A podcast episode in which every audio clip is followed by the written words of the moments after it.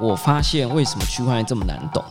是因为你随便挑一篇网络的文章或教学进去看，你是永远看不懂的，因为每一个人都切一小块给你看，就有点像瞎子摸象。最忌讳的就是你对一个部分的说明就觉得那是全部了，你应该不断的收集各个部位的描述，然后呢，慢慢的多一点多一点，时间长一点，慢慢的这只大象在你的心中的形象就会越来越清楚。科技创新娱乐，各种新奇有趣都在宝博朋友说。嘿，你听宝博朋友说了吗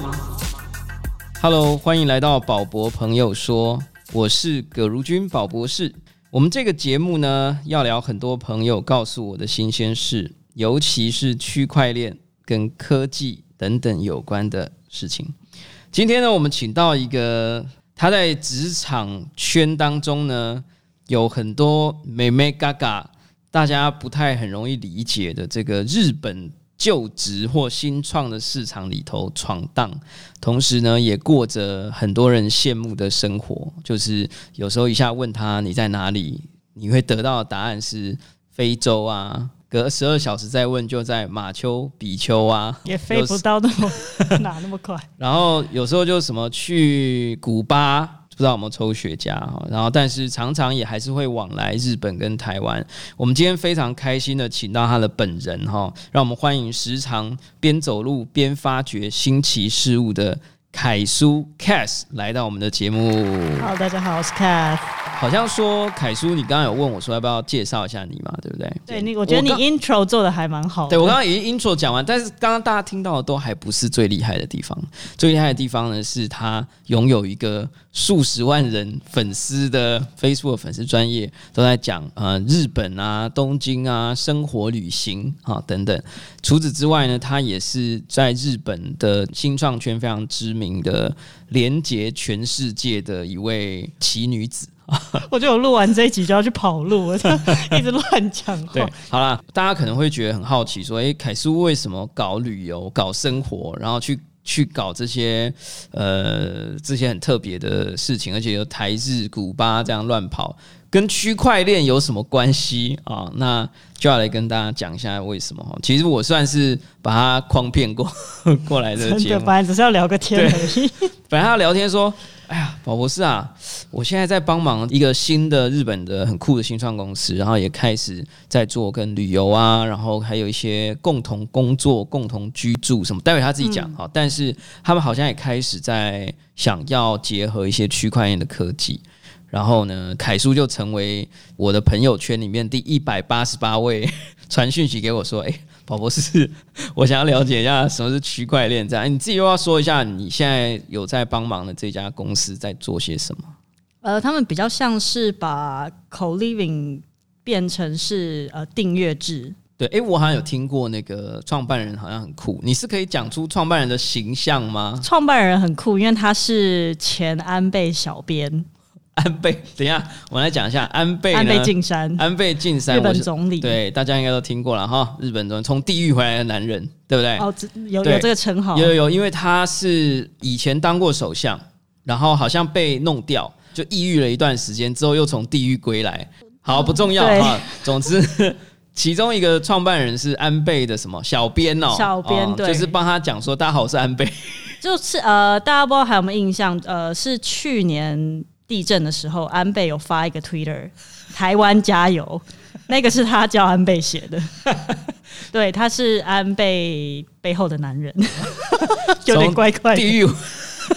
从地狱回来的男人背后的男人，好吧？OK，对。那还有好像还有另外一个吗？另外一个比较是金融背景，听起来都是很酷的人。然后他们创办了一间新创公司，跟旅游、生活、居住、共同工作有关。然后现在好像在弄区块链，稍微讲一下这家公司在干嘛。呃，日本政府有在推工作改革。日本现在就有人是可能他有两个以上的居住的地方，又延伸到另外一个是他们叫 address hopper。Hopper 是什么？hopper 就是一个像一个坑吗？就是像跳岛，那你是跳家那种感觉。跳家就是没有据点的人。这种跟以前有一些人讲说叫做 digital nomad，对，其实他们是 for digital nomad。对，nomad N O M A D，对，它是一个很酷的词。以前在讲游牧民民族逐水草而居。那 digital nomad 意思是一种新的人种，它逐网络而居。数位游牧民族，对，数位游牧民族，你只要有网络、有数位的是装置，你就可以活在任何地方，在任何地方工作是啊。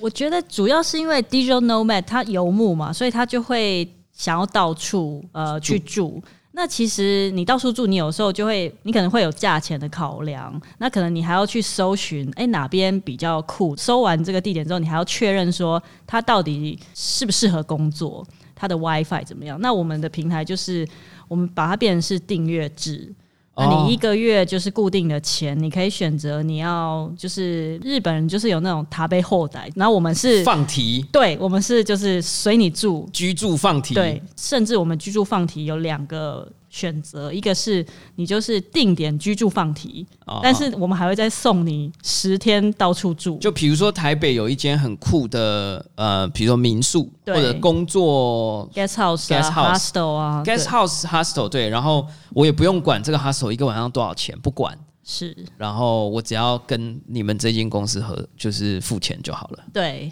你说放题有两种，对啊，放题有两种，一种是我们现在在讲的那一种，我们我们把它取名字叫 to plan。To plan to plan 就是你有点像 digital nomad，但是你其实还是希望能够在同一个地方，所以你这个月三十天，你就是有一个有一个 base，譬如说你 base 在台北的某一个 hostel，那这个 hostel 你就不能变。你三十天定点住在这边之外，我们还会再送你十个晚上，你可以到处去，哇，这么好。所以等于是你一个月有四十天可以用。那如果不是土的放，不是土，是叫风的放题。哇，风的放题，哎、这个就很有风比较啊，狂，风就是你就是随处呃到随处住，到处飘，对对，所以你也可以选择台北十五天、二十天，然后或三十天，或三风十天，的放题，，对，台东三天，风的放题应该就是全球了吧？对还是它是其实都是全球，所以我只们只要你飞机飞得到，只是你搭飞机一直飞来飞去也不划算，就是你会你会 lose 掉某 lose 某几天，某对几天对，但是就是我们现在全球有一百五十几个据点，但大部分都在日本。那我们自己的设施目前有两个在长期，因为我们创办人两个两位就是小编跟跟就是金融金融男子都是长长期人，哦，对，所以我们有自己在做 co-living space，然后我们有一间 guest house 在福冈，然后我们接下来在台湾也会有一个 co-living space。哇，福冈很棒哎，所以所以我就可以弄一个什么风的放题对三十天，然后我就在台北住十五天，然后飞去福冈住十五天，可以可以。过一种诗人般的生活，可这样。以可以。哦。所以所以你现在是租房子住，还是你也开始在放所？以我我其实十二月开始要疯的放题，哎、那怎样？十二月开始疯的放题，你是要先跟他定说我就这个月，还是我你会跟他先定一整年，然后还有一个那种 yearly package、annual discount？呃其实他们是他们是想要提倡就是呃每个月八万二日币，每个月八万就是 fixed。那可是因为这八万二你可以住的就是比较像是 guest house。hostel 这种 dorm，对所以它还有就是额外，就比如说你你这个月是八万二，你有这个 plan，所以他们还有一个是 coin，他们会再送你 coin，那你可以借由 coin 去 upgrade 你的房间。就你你可能今天你就是很累，或者是你想要 enjoy，你觉得这个住宿你想要住到 private room，对那可能这个 private room 你需要一百 coin，啊，所以你就是借由这个 coin，你可以去 maintain 就是 membership 的，就是忠诚度。对。然后我们其实也希望把我们的 coin 做成 token，哎、有没有有没有啊有没有那个 blockchain 的感觉？有有拉回主题，对。快要对进来。所以就是所以其实也是因为这个原因啦，凯叔就不小心“区块链”这三个字成为他现在脑海中的痛苦的来源。就是希望能够把这个串接上去，然后加上区块链，那可以提供更更完整的服务了。好，我们回到我们今天的重点啊、区块链，就是凯叔就来讲啊，说为什么是区块链，然后我就框他说，哎，你要不要？那不然我们就顺便 顺便来做一集，因为你的知知识状态哈，就是你在区块链这三个字的知识状态，可能跟我们部分听众不一定是全部，因为我们现在今天是第七集了啊，前面有六集，大家可能已经在在一个不错，大家都比较比我厉害，不错的水准，但是可能有一些听众朋友是今天刚听到，所以他可能刚好知道的程度可能跟你差不多，所以我就想说，哎，那不然我们就刚好在你一个知识空白。这种状态哈，这种来闲聊一下，比如说给你这个区块链的十万个为什么啊，或者是你有没有第一个想知道的事情，或者我这样讲好了，先讲一讲你为什么区块链这个三个字会出现在你们的公司里面好了。应该是说，我们其实在日本，除了我们是做 co living 的 platform 之外，我们自己也有自己的 co living space，然后我们有自己的 guest house。所以我们希望能够把我们的系统放上 blockchain，那直接落实在我们自己的设施，那这样子就会跟其他的 blockchain 公司有有差异的地方在于，其他 blockchain 公司可能他们只是做系统，他们不知道实际运营的问题，所以我觉得这是我们的 sales point。我觉得大家听到这里应该有一点感觉啦，其实就是他们想要在嗯订房间，或者是订呃会议室，或者是一些 booking。啊的这种，不管是 micro booking，就比如说两小时的一个会议室的 booking，或者是一个晚上或者是一个月的 booking，你想要在这一个 order 的订阅的系统上面加一层区块链，你这是你目前的感觉？对，我们现在可以马上就开始区块链十万个为什么？你可以现在让你问到宝，其实这是我们今天的目的啦。就是我也很好奇，想要知道，假如我号称我自己是一个区块链专家。然后你是一个不小心误入，就是非得好像要假装自己了解区块链的的朋友，你看到我这种专家，假设你就像看到一个浮木一样，你到底第一个问题你会想要问什么？呃，因为区块链就号称是有很多不会重复的码。不会重复了吗？你说那个不是，就是这个世界上不会有跟他一样的区块链的这个吗？好，我觉得我大概 好好愚蠢。好，没有关系。通常我发现为什么区块链这么难懂，是因为你随便挑一篇网络的文章或教学进去看，你是永远看不懂的。因为每一个人都切一小块给你看，就有点像瞎子摸象。这个 A 瞎子老王就摸了那个腿，就说啊，大象是一个。这个圆圆的柱状体啊，那有人摸了鼻子就会说啊，它是一个软软像蛇一样的东西，这样。然后你每一次你听别人讲一个东西来，他没有跟你讲一个全貌，或者说啊，大象很小的时候是怎样啊，那你可能就完全不知道这是到底是什么生物。好，我现在就要来告诉你，区块链呢，其实是因为一直都有人想要创作出一个不需要有政府。或银行就可以存在的网络金融体系，这个大家都听过，但我会按照顺序一步一步来告诉你。就是其实，在一九九零年代就有一些经济的震荡，因为八零年代有大衰退，所以很多网络的人在一九九零年代的时候就预感到，我们可能有一天在经济或者是金钱上面会被。某一些中央的集团给搞了，这样哈，就是可能会被骗，可能不会握有完全的自主权。为什么？因为政府才能印钞票嘛，啊，然后政府才可以决定谁可以 IPO，可以上股票市场嘛。所以呢，他们当年呢，九零年代就有很多骇客，就想办法发明很多的演算法，然后比如说什么 e gold、e cash，就是 digital gold，就很多人想要做一个网络原生金钱。当年还没有赖点数。也没有这种什么数位银行，没有哦。当年也没有银行 A P P，什么都没有。然后二零零八年的时候，因为金融海啸，九月十五号雷曼兄弟倒闭，四十五天之后，有一个不知道是谁的人就集过去所有研究者之大成，用一个叫中本聪的名字发展了一个技术，并且被验证解决到过去所有失败的问题，变成了一个真正可以做到不需要政府也不需要银行。做中心化信赖的管理的一个呃魔法技术，所以总之啦，这是一个源头。这个时候，你就把区块链想象成是一个魔法账本，然后呢，这个账本可以在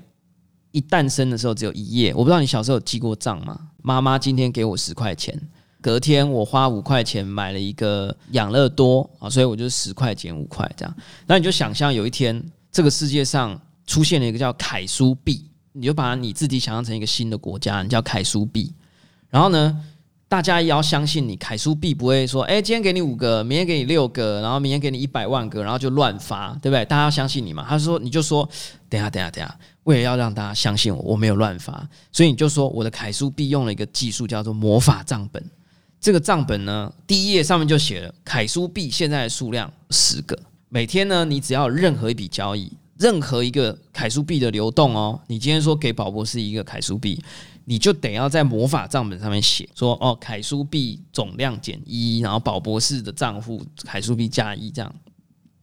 这个时候，如果那个账本在你手上。发币的权利也在你手上，然后凯苏币超值钱的，一个凯苏币等于一百万新台币，你会做什么事情？那就一直一直发，你就一直发嘛，对不对？然后有人就来检查说：“哎，你本来不是说十个吗？你怎么已经发到第十五个了？对不对？”这个时候你会怎么样？改呀，改嘛，对不对？哎，有有没有有有有没有有没有懂了？对不对？你就会想要改嘛，你就会把它改说：“哦，没有啊，我可数不一百个啊，这样。”然后你用立可白把它涂掉嘛，然后打开来再给人家看嘛，人家就说：“哦，是哦是哦，哦，好吧好吧，那那就这样，就相信你了嘛，对不对？”好，这个时候这个魔法账本。要怎么样产生它可以让别人相信你的魔法呢？就是呃，任何时间只要有任何一个海苏币的移动或发行，我都会写在这个本子上，而且这个本子上面有一个魔法，只要任何人在这个本子的右下角按一个按钮，你的手中就会变出一个复制本，魔法药水就会再写一行。总而言之啊，区块链它其实只有一个目的，它希望让这个技术让你想要做的服务，发行凯苏币是一个服务。可以被别人相信啊，然后你自己甚至想作弊都没有办法作弊。然后呢，你有一天想后悔，你也没有办法后悔。你是游戏公司，你发行了一个很厉害的技能，导致这个世界不平衡了。OK，那没办法，因为你已经做了这件事情了，你不能发出去然后又反悔。你反悔的话要怎么办？你应该要大家一起投票，你应该要大家一起做某一件事情，而不是你说了算。所以回到你这家神秘，呃，到底能不能讲名字啊？还不能讲，是不是？可以啊，可以，可以，是不是？讲一下，大家 Google 一下，我都好想去哦。他们呃，名字就是 Half H A F H，其实就是 Home Away from Home 的简写。难记什么啦？Half H A F H，你们其实就是有点像是英文的一半 half 的发音哦。OK，听众朋友可以去我们的这个连接下方或说明的地方可以看得到。哦，所以其实就你现在这个产业啊，为什么你的老板们会想到用区块链的原因就是这个，你们是跨国的 service，所以最好的情况之下，第一你要取信于其他的业者，我们发行的这个 Health 币啊，或者是我们的 Half 的会员的缴费资料，或是订房的记录，我们都是诚实的。我没有骗你说哦，我们每个月的流量有多少，然后你可能帮我们保留了多少房间，然后我到时候都骗你说啊没有啊，其实大家都选择了别家 hostel 都没有来住你这里，所以你这里没有人等等，就是那个记录变得可以比较可信，然后同时你也不会乱发 coin。然后去让很多安倍晋三的好朋友或家人，每一次去住 hostel 都可以升等。当然，安倍晋三的家人不会住 hostel 了。这样对。其实还有另外一个，我猜你们可能会想到的是所谓的 overbooking。超卖，超卖，超卖，超卖的问题，旅馆超卖，或者是工作室啊，超租，对对啊，说一下吧。你听说你们好像有在讨论，就是用区块链来解决超卖问题，但你好像又觉得有点矛盾，其实对？这个就不是我们公司了。就我之前听过，有些呃其他旅游新创现在也有在用区块链在呃解决传统饭店的订房问题。其实应该是说用区块链去做这个完全没有问题，但是因为区块链好像是没有重复啊，OK，就等于说，因为传统呃那些呃饭店或者是航空公司，他们都算好了，就是其实大概今天晚上的订房的入住率会因为可能当天的气候、当天的班机状况影响，所以可能只有八成人的人会来住，那他们就会刻意超卖。十 percent 或二十 percent，以达到当天的住房率是最完美的比例。那这样子的话，如果你用区块链去做的话，就完全做不出来了吗？就没办法超卖，就很怪明明就说只有一百个房间，在魔法账本已经写好了，那你怎么有办法卖到一百二十个，对吧？因为我们刚刚讲区块链的账本是你连自己想骗自己都没办法，对对吧？所以这其其实就有点诡异啊，就是说，如果我是饭店，我要用区块链来掌握我的房间，你就想象我们是有一百个房间，我就发行一百个房间币，OK，所以我没有办法多卖给一个人，一百零一个客人他是订不到房间的，因为如果一百间都已经 booking 走了，可是这就有一个问题，就像你刚刚讲的，饭店不会只卖给不不会只让一百个人订嘛，他会让一百二十个人订，就是你讲的，他可能一般有一个二十 percent 的一个超卖率，因为到时候实际到场的人可能刚好就一百个，那这样你就你就想说，啊，那不然这样好了，我们就还是用一百二十个房间币，诶，那这时候可能也不会有问题，可是。这就又有一个问题啊！那我如果有时候可能因为这个春天、夏天某个季节，它很可能就是需要一百三十个房间币才可能会刚刚好来的人，刚好是一百个人，这就很尴尬了，对不对？因为我这样，我到底要怎么设计？所以你如果问我啦，我其实也觉得，呃，这里可能有一点特别啊，就是说，如果我是要用区块链的所谓的不可重复发行的这种特性来做房间的管理，我觉得可能不是它最主要的原因。我认为它最主要的原因很可能是，至少它可以做到一件事情，就是不会出现一个饭店的 manager 超卖了以后不让系统知道。可是这个感觉也是 under table 啊，就像是像之前联合航空它超卖，那现在就等于是你你就是告诉大家说，你承认你就是超卖，因为这其实蛮对蛮不道德的。对，没有，而而且而且我我很可能还有一种台面下的超卖，我根本不在系统上，可能只是我的家人要来，然后我觉得他来的时候应该刚好会有空房间，我自己在一个 post 上面写，我根本没进入任何系统，我根本没有进入任何区块，这个时候有区块链跟没区块链已经几乎没什么差别了，所以我我想要讲的是，区块链并不是万能的，OK，它听起来好像很神奇，但是它被用在不同的领域的时候，我个人认为。它比较无敌或比较有用的地方，是在于因为它比较透明，比较没有办法被欺骗。到底那个总量上限是不是可以修改，或者是这个币是不是可以超发？我觉得这个有时候都会有一些人为可以绕过去的方法。哦，举个例子，比特币号称全世界只会有两千一百万颗，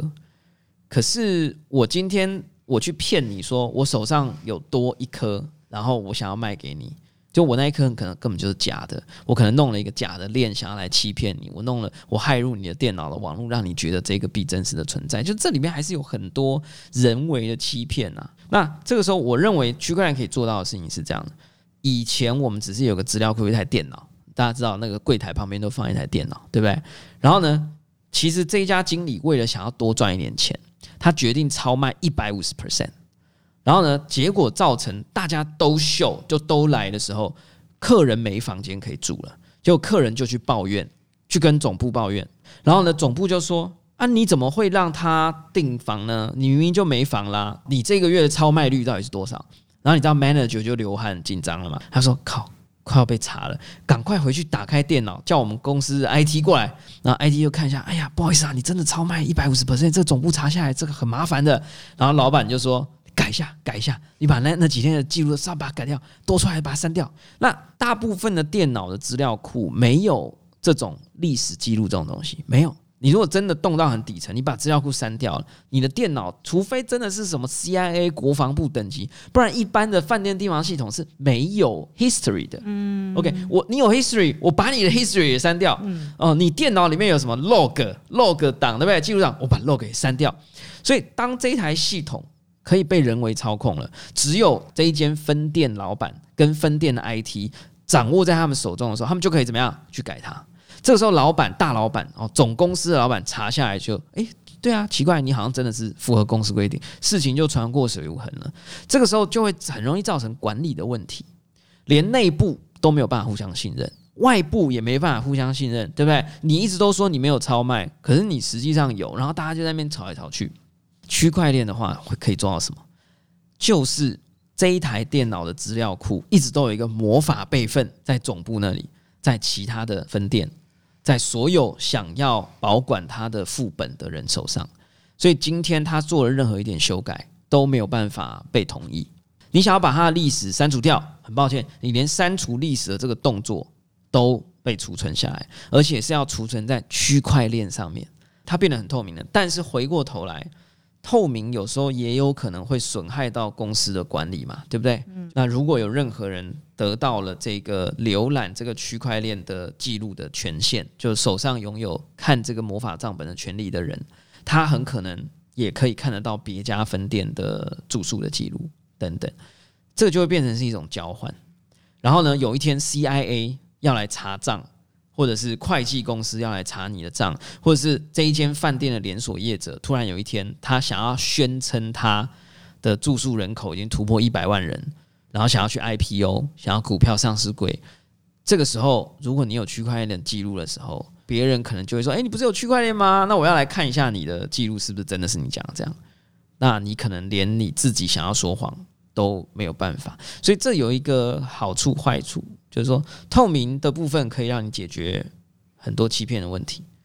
但是缺点是，当你有一天真的想要欺骗或者是美化记录的时候，这很可能也变得非常困难。但是还有一种做法，我们就把它叫做非公开。的透明什么意思呢？它确实有一个区块链，特定的人才能看，特定的人才能看。嗯，对对，特定的人来说是透明的。我举一个例子，假设我们现在在场的三个人，我们要开一间公司，我们都是大老板，其他人都是分店经理。我们怕分店经理篡改资料，所以我们决定创一个区块链，分店经理所有的资料篡改都得透过区块链来做储存、修改、记录等等。所以任何时候我都可以知道他们的电脑发生了什么事情。可是我们并不想让我们底下的小老板都看到看看得到这些东西，所以就会变成我们会把这个区块链设成是只有我们看得到。可是我也怕你骗我啊，你也怕他骗我啊，对不对？所以我们很可能就有两种方法。第一种方法，我们想办法找很多台机器，或我们找很多个助理，我找十个助理，你也找十个助理，他也找十个助理，我们每个人助理手上都有那个副本。所以我们就防止彼此欺骗，或者你跟他串通好欺骗，因为就是总之人数越多越不容易处理嘛，对不对？呃，副本越多要涂改的成本就越高嘛。还有另外一种就是说，我是真正的大老板，所以只有我可以看。所以呢，我找五十个助理，你找十个，他找十个，这其实就有又又回到有点像股票股东权利的问题了。就是说，大家合作，我们都有一定的透明，可是到最后还是有人的影响力比较大。如果我有五十个账本小助手，你有十个，他有十个，到时候我真的去威胁利诱这五十个账本小助手，真的去篡改他，你没有篡改，他也没有篡改，你十本他十本嘛，一共二十本，我这个五十本，偷改的东西还是比较多，所以你来跟我吵的时候，我就说没有啊，这五十个这都是这样啊，你看到修改痕迹吗？没有啊，我有收买收买他们吗？没有啊。这个又回到这叫区块链里面的五十一 percent 的攻击，意思就是说，虽然魔法账本有副本，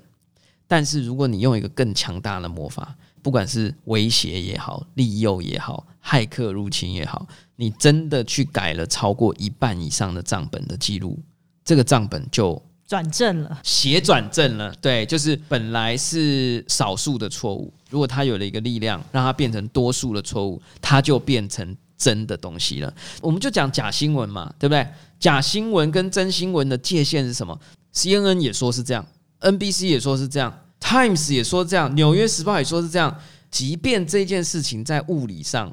地球历史上可能没有发生，但是不知道为什么，当所有的人都认为假新闻是真的的时候，它就好像变成真的了。所以这有点悬了啦哈，所以我我觉得今天有一点讲太多，大家可能也很难消化。所以，但我相信，我不知道凯叔这样是不是有比较，嗯，然后呃，其实因为他们还有呃提到说，因为现在 hotel 的，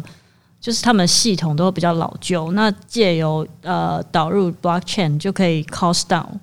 我很好奇，这个 cost down 的部分是 cost 到了哪个部分？OK，这个说法其实还不错，我还蛮喜欢这个说法的。为什么？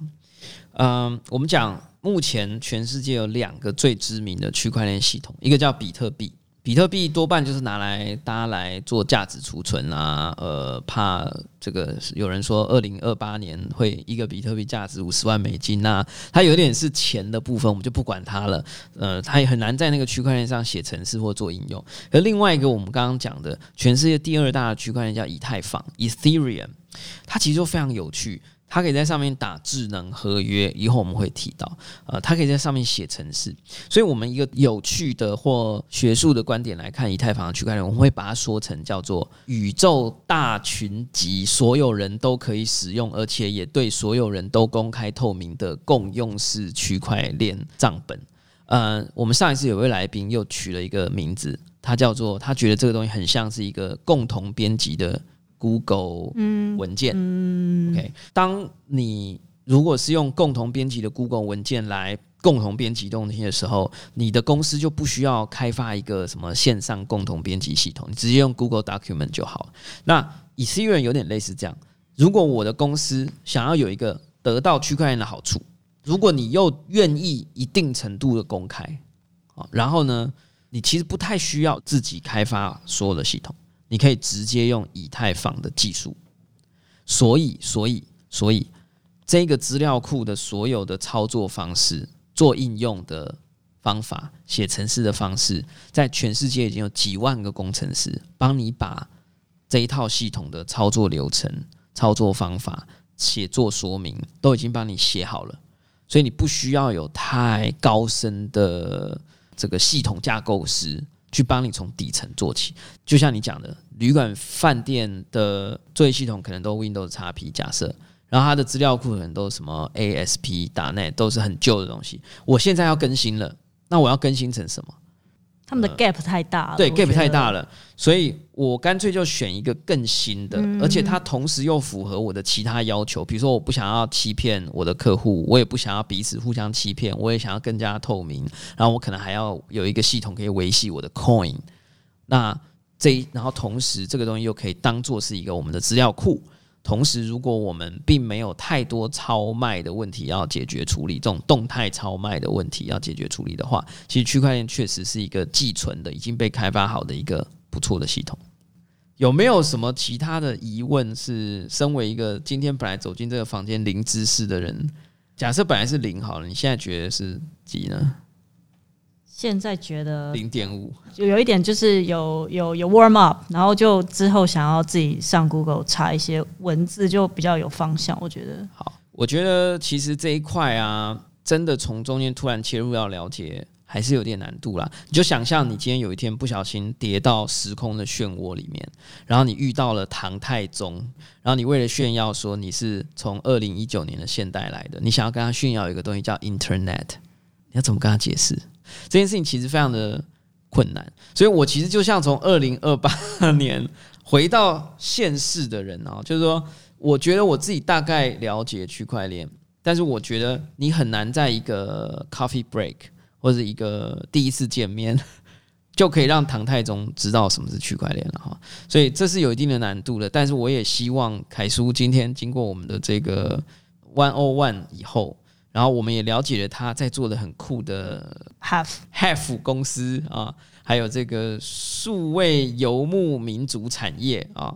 然后呢，我们也跟他交换了宝博士在区块链这边的一些简要知识、小看法。那也希望能作为凯叔还有一些听众朋友的一个开始啊。虽然这个开始有一点不算非常的正式，但我觉得其实区块链有一个特点，就你一直听。你一直听，你每一次都多听懂一点点，你慢慢的，你其实对这个东西的全貌就可以比较好。最忌讳的一件事情是什么？最忌讳的就是你对一个部分的说明就觉得那是全部了。就回到我们讲的那只大象，就是你应该不断的收集各个部位的描述。然后呢，慢慢的多一点，多一点，时间长一点，慢慢的这只大象在你的心中的形象就会越来越清楚。你不要觉得它是你现在了解的那样，你应该要给它一个很大的空间。今天宝博士可能只告诉你说大象有四只脚，OK，然后至少你知道大象是一个有四只脚的生物。区块链是一个这样的部分的这样的东西，在它的鼻子到底多长呢？到底有多巨大呢？耳朵长什么样子呢？就要靠你平常的收集，然后多听宝博朋友说的牛也会区块链的系列，我相信呢，大家就可以有更多的收获，慢慢的让这个东西出现一个影像形象在你的心里。就像我们如果有一天遇到唐太宗，要跟他说明什么是网际网络的话，我相信我也会让唐太宗多跟我聊几次天，他也才会慢慢的理解。直到他有一天手上拿了 iPhone，他才有可能真正的了解它。区块链有时候也是这样的一个特性哈。好，谢谢收听今天的宝博朋友说，我是葛如君宝博士，非常感谢凯叔今天来我们的节目。如果你喜欢我的节目，或如果你喜欢今天的节目，记得在 Sound On 上订阅哦。如果你是在其他平台听到这个节目，请帮忙给五星评价、按喜欢、留言或小铃铛追踪订阅。我们下次空中见，拜拜，拜拜。